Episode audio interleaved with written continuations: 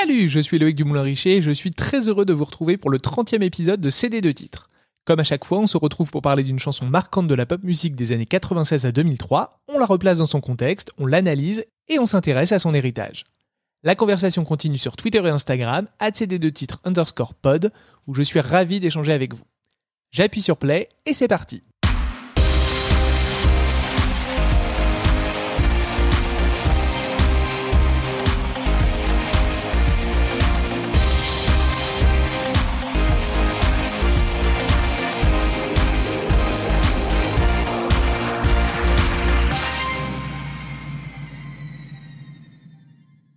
Bon, les gars, j'ai pris une claque. C'est récurrent avec ce podcast quand je réalise le temps écoulé depuis la sortie d'une chanson et donc les années qui passent irrémédiablement. Mais là, je ne sais pas pourquoi, ça m'a fait particulièrement mal. Peut-être parce que je l'avais moins vu venir que d'autres. Peut-être parce que cette chanson a traversé tellement d'époques qu'elle ne semble plus avoir d'âge. Peut-être parce qu'on a tous un peu voulu oublier cette reprise 50% iconique et géniale, et 50% gênante et non essentielle. Un peu comme son interprète finalement. Ceci étant dit avec toute la tendresse du monde envers celle qui a été, je crois, ma première vraie idole. Allez hop, tout le monde en kawaii, je vous raconte la drôle d'histoire de cette chanson mythique, on ressort le CD de titre de It's Raining Men, version Jerry Halliwell.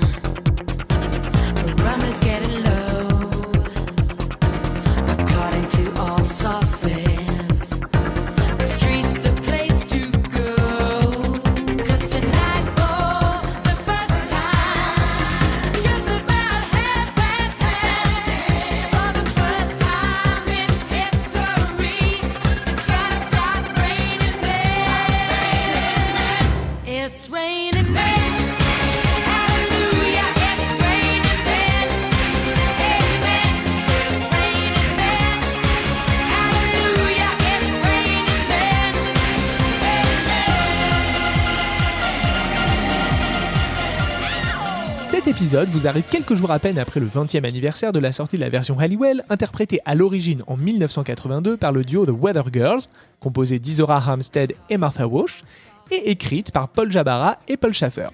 Une chanson qui faillit ne jamais voir le jour et qui, avant d'atterrir chez les Weather Girls, avait été refusée par plusieurs mégastars. Uh, uh, Donna Summer turned it down, Barbara Streisand turned it down, Diana Ross turned it down, I think some Cher turned it down, mm-hmm. and I'm saying to myself, okay, because he, he, literally begged us to record the song, and we kept saying, no, Paul, nobody's gonna buy it. Well, you know. C'est Martha Wash qui raconte l'anecdote sur sa chaîne YouTube. Hi, hi, we're your weather girl, uh-huh. and have we got news for you? You better listen. Get ready. Flashback. Nous sommes en avril 2001 et je suis en vacances chez mes cousins dans la charmante bourgade de Stockbrough, située à quelques kilomètres d'Henley-on-Thames dans le sud de l'Oxfordshire. La campagne anglaise dans tout ce qu'elle a de plus typique et charmant. Mais pour être tout à fait honnête, le truc qui me chauffait le plus dans ces vacances linguistiques aux campagnardes, c'était les escapades à Henley, sa rue commerçante et son magasin Woolworth. Dans cette moyenne surface, on trouvait entre autres choses des sucreries, des magazines, des jouets et de la musique. Des albums plus ou moins récents, des cassettes singles soldées à 10 pence et un mur entier de CD singles rangés dans l'ordre du top 40 annoncé chaque semaine sur BBC Radio 1 et dans Top of the Pops.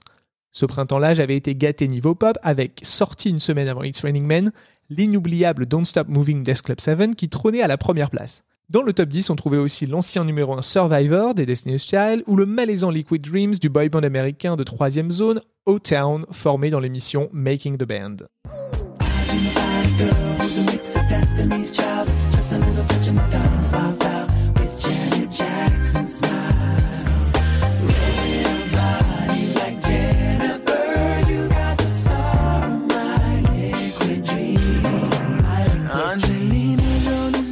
Aussi It Wasn't Me de Shaggy, gros tube également de notre côté de la Manche en ce printemps 2001.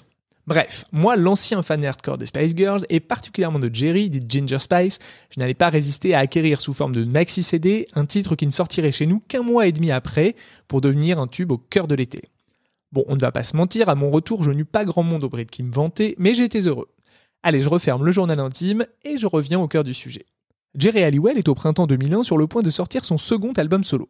Elle avait annoncé son départ retentissant des Spice Girls le 31 mai 98 et j'ai à peine eu le temps de sécher mes larmes que sortait son premier disque solo intitulé Schizophonique le 7 juin 99. Le premier single, Look at Me, n'atteindra que la seconde place des charts anglais, battu par la très oubliable ballade de Boyzone, You Needed Me. Dommage, ça aurait eu de la gueule pour son comeback.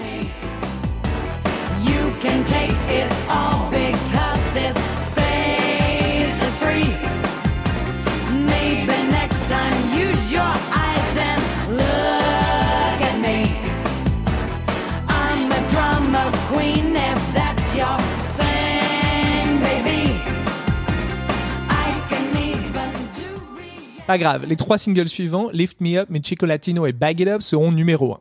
Il faut dire qu'Absolute, l'équipe de producteurs derrière l'album, sait y faire. Ils sont responsables de quelques-uns des hits les plus mythiques des Spice Girls, Say You'll Be There, Stop, Too Much et Who Do You Think You Are dont je vous parlais dans le deuxième épisode de CD de titres.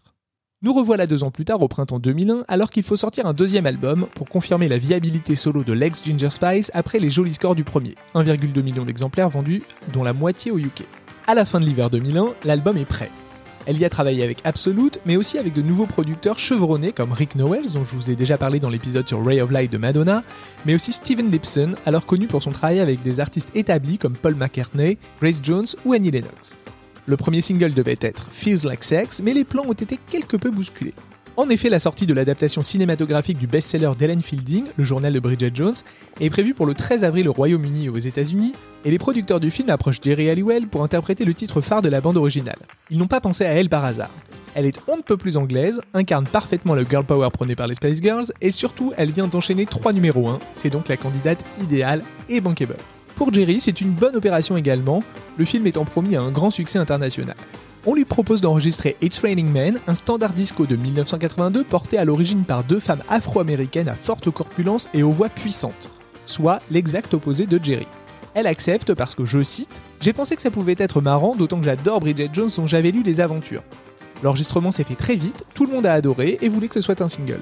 J'ai pris ça pour un vrai cadeau et j'ai décidé de le sortir. La chanson est suffisamment présente dans l'imaginaire collectif pour raviver des souvenirs aux plus vieux, et les plus jeunes, eux, rattraperont leur retard grâce à cette nouvelle version incarnée par une star de l'époque. Son interprétation du titre, produit par Steven Lipson, est donc ajoutée à l'album au dernier moment et fait office de premier single. Sauf que derrière l'enthousiasme de façade, il se dit que le label n'est pas très confiant. Les boss d'EMI trouvent la version faiblarde en comparaison à l'original et craignent un flop. On dit aussi que Martha Walsh, l'une des deux Weather Girls, a critiqué la nouvelle version de la chanson. Jerry se retrouve alors avec un planning promo très conséquent dans l'espoir de faire du single un succès malgré tout. On la voit dans toutes les émissions de télé possibles, proposer une choré d'aérobic entourée de tout un tas de danseurs qui s'agitent. Mais finalement, avec les beaux résultats du film au box-office, la diffusion massive du clip sur les chaînes musicales et du titre sur les radios, Jerry décroche son quatrième numéro 1 consécutif au top single anglais. Elle vend 150 000 CD en première semaine et 500 000 au total dans son pays. Elle reçoit une nomination aux Brit Awards 2002 pour le titre de chanson de l'année, mais sera battue par Don't Stop Moving d'S Club 7. Le succès s'exporte puisqu'elle atteint le top 5 d'une vingtaine de pays, de quoi rassurer et qui sait rendre un peu plus humble les dirigeants du label. La France, pour une fois, ne fait pas la fine bouche et devient le pays où la chanson rencontre le plus de succès. 16 semaines dans le top 3 des ventes, dont 5 à la première place. Au final, elle écoule plus de 800 000 singles chez nous, ce qui en fait la sixième meilleure performance de l'année 2001. Le succès est tel en France que Jerry remporte le Energy Music Award de la chanson internationale et de l'artiste féminine début 2002. Elle y chante la chanson, évidemment, mais surtout elle porte la fameuse robe Versace très très décolletée que Jennifer Lopez rendra mondialement célèbre quelques semaines plus tard au Grammy Awards. On voit aussi Jerry à la finale de Love Story, grand événement médiatique de l'année 2001, faire un playback coupé à la tronçonneuse par les producteurs du show. La ligne de miel avec la France continue avec une sortie spéciale du single Calling, réenregistré en français sous le titre Au nom de l'amour. Le succès est limité malgré cette tentative très subtile de capitaliser sur l'immense succès d'It's Training Men chez nous.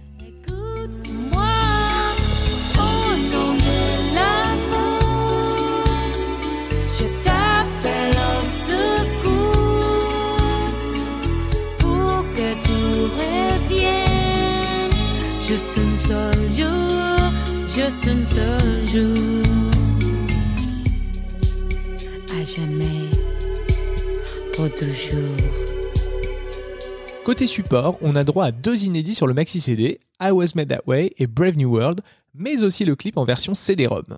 Un deuxième CD maxi avec des remixes est proposé en Angleterre afin de maximiser les ventes en première semaine, les fans étant tentés d'acheter les deux et donc potentiellement de doubler les ventes.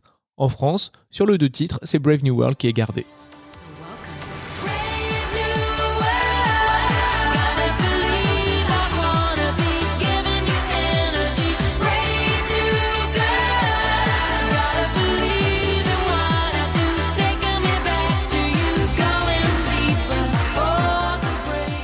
Titre me donne sans doute tort, mais 20 ans après, je ne peux m'empêcher de penser que cette version n'est pas aussi réussie que mes oreilles d'ado me l'avaient laissé croire. Musicalement d'abord. L'instru un peu synthétique manque de relief mais remplit son office. On a envie de danser dès les premières notes. Vocalement, on ne va pas se mentir, Jerry n'a jamais été une grande chanteuse et sa voix modeste ne tient pas la distance sur ce titre. Les Weather Girls étaient autrement plus dotées et la comparaison n'est pas en faveur de Ginger. La prod camoufle bien ses faiblesses en y allant franchement sur les cœurs, mais évidemment, on n'est pas dupe. D'ailleurs, durant la promo, Jerry s'est majoritairement caché derrière le playback, souvent de mise à la télé. Elle a interprété le titre en live durant son moment solo sur la tournée The Return of the Spice Girls en 2007-2008, et disons que c'était pas fameux. Je vous en donne un aperçu via une piste assez rare, elle est issue de l'audio de la console son durant un concert à Détroit.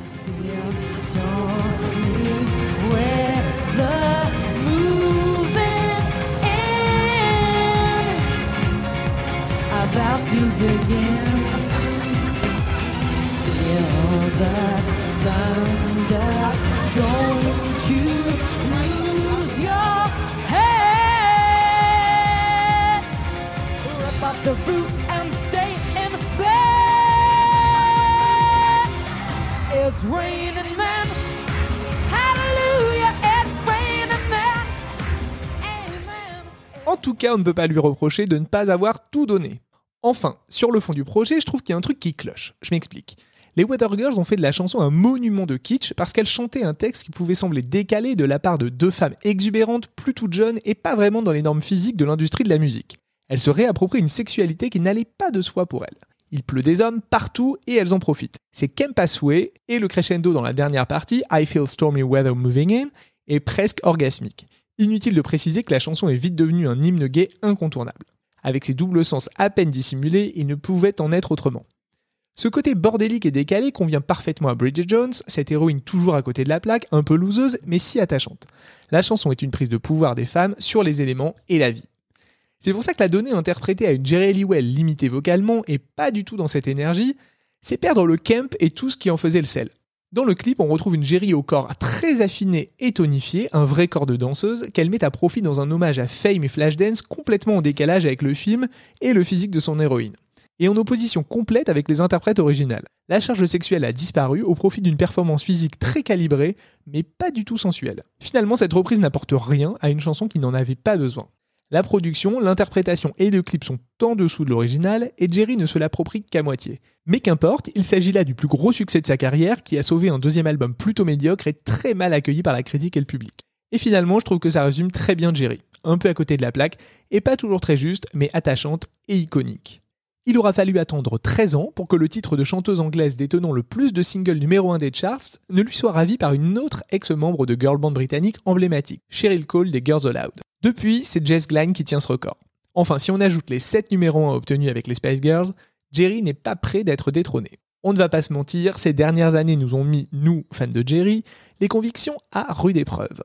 Quelques chansons maxi gênantes sorties sans promo ni raison, c'était déjà pas sympa. Une série documentaire sur YouTube, on la voit tenter des choses dans sa persona de femme au foyer bourgeoise perpétuellement vêtue de blanc dans la campagne anglaise, sans qu'on comprenne trop le but et l'intérêt de tout ça, pourquoi pas? Mais alors, constater pendant la tournée des Spice Girls en 2019 que Ginger Spice, le feu sacré du groupe, avait disparu au profit d'une empotée qui semblait se demander ce qu'elle faisait là, c'est non. Dans ce podcast, on a vu que nos idoles d'adolescence avaient parfois su se réinventer et évoluer avec grâce, mais là, c'est comme si mes jeunes années avaient été souillées. La Ginger qui pinçait les fesses du prince Charles et arborait un crop top en guise de robe aux Brit Awards aurait-elle été tout ce temps un cheval de Troie du parti conservateur, fan de pâtisserie? Aurait-elle renié ce qu'elle a habilement construit il y a 25 ans? Je ne peux le croire. Tout ce que je crois, c'est que tout fout le camp, même mes illusions d'adolescence. Alors je vous laisse avec une version 2021 de It's Raining Men. On la doit à Death by Romy et comme pour la version de Jerry à l'époque, elle fait partie d'une BO de film, en l'occurrence Promising Young Woman, réalisée par Emerald Fennell et lauréat de l'Oscar du meilleur scénario original cette année.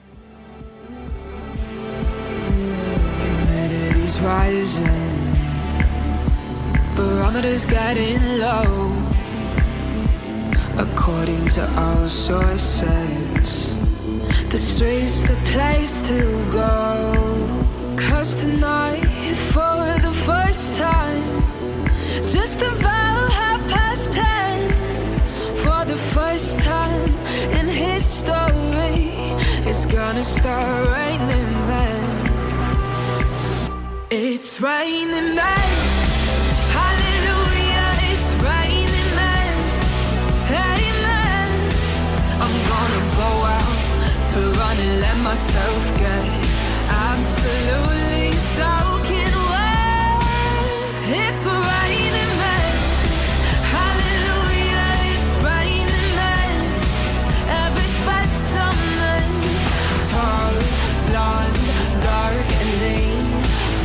And tough and strong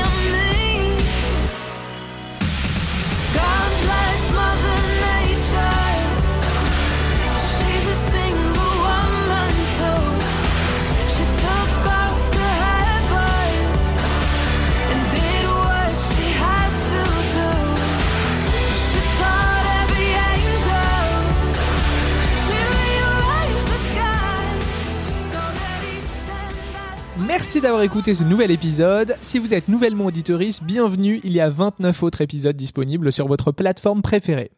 Si le podcast vous plaît, laissez un commentaire et des étoiles sur Apple Podcast, ça aide à le rendre visible. Parlez-en autour de vous et rejoignez-moi sur Twitter et Instagram cd2titres underscore pod. Je suis Loïc Dumoulin-Richer et je vous dis à très vite